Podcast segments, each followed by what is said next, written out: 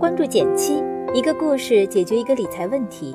在公众号搜索“减七独裁，简单的减，七星高照的七。关注后回复“电台”，十本电子书，请你免费看。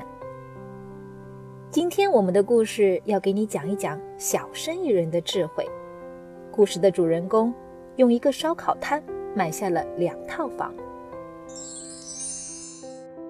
前不久，跟在当地待了六年的朋友去了趟南昌，被带到当地的美食一条街，路两边满是招牌，香气诱人。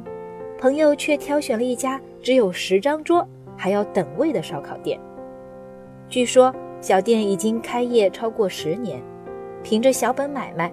老板赚了两套房，今年还开出了一家分店。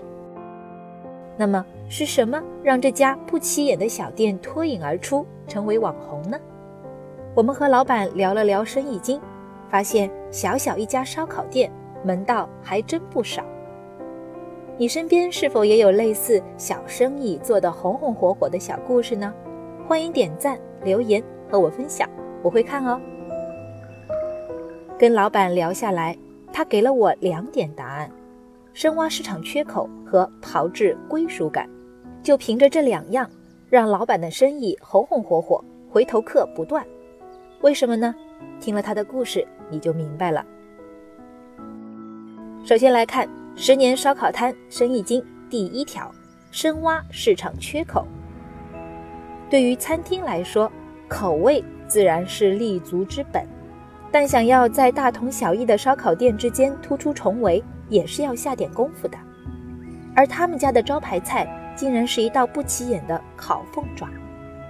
要知道，整条街上都不乏烤生蚝、扇贝、牛羊肉这一类的硬菜，凤爪相比起来，实在没有什么优势。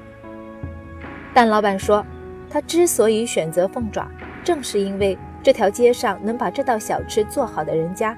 实在是太少了，而且定位宵夜，其实用不着大鱼大肉的硬菜，这种轻量级的小吃更受欢迎。锁定了市场缺口，老板的下一步就是把这道烤凤爪做到了极致。为了保质保量，老板圈定了固定的食材供应商，但即便如此，他依然每天亲自去市场选材，确保新鲜。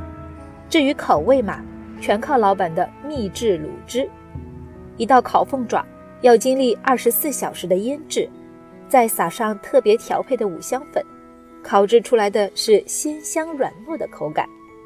难怪老板自夸，这是让不爱吃凤爪的人都会爱上的一道菜。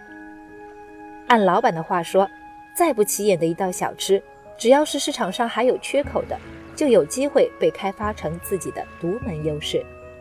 但仅凭一道菜，想要称霸宵夜街十年也是很有难度的。在朋友眼里，好记性是老板做生意的第二张王牌。这自然就是十年烧烤摊生意经的第二条：炮制归属感。最早朋友来这里光顾，是因为小店就在他租住的公寓楼下，在那些晚归的日子里，都靠着他们家五串香烤小黄鱼撑过饥肠辘辘的夜晚。朋友的口味偏爱烤得干一些的小黄鱼，而老板总能满足他的要求。有一次，朋友回家比以往晚了大约一小时，想着到店里碰碰运气，看看还有没有小黄鱼卖，却不想老板竟特意为他留了五串。看到他来了，还说：“看着你今天老时间还没来，就先给你留了一份。”一边说着，一边替他烤熟。这对于一个背井离乡在外打拼的游子，可能是最大的慰藉了。我以为朋友的故事可能是个例，却不想在随便翻了几页他们家的点评之后，发现不少人都留言说，只要跟老板提口味上的要求，他一定会满足，甚至下次再光顾还记得你的口味。这让我想起卡耐基在《人性的弱点》中所提到的。不少成功的企业家和政客都会牢记朋友和生意伙伴的名字，这会令对方产生被尊重的感受。而老板则是通过个性化的口味定制，让每一位熟客都收获一种宾至如归的感觉。在没有宣传的年代里，小店的传播完全都是靠口碑，而大家之所以愿意做回头客，甚至不断带新客过来，就是基于对老板的信任和对老店的归属感。把每一件简单的事做好就是不简单，把每一件平凡的事做好就是不平凡。这是老板带给我最大的感受，而他的生意经其实对我们每个人都受用。十年的餐饮路说来不长，但能坚持下来的人也并不多。想想如今市面上那么多花里胡哨的网红餐厅，看似热闹，但大多都是在做一竿子买卖，回头客少之又少。最终真正能留住并温暖我们的，依然是那些坚守着细节和品质的小生意人。没有一火就扩张的野心，也没有挣快钱的贪心。这种踏实，可能就是目前我们绝大多数人最缺少的品质。好了，今天就到这里了。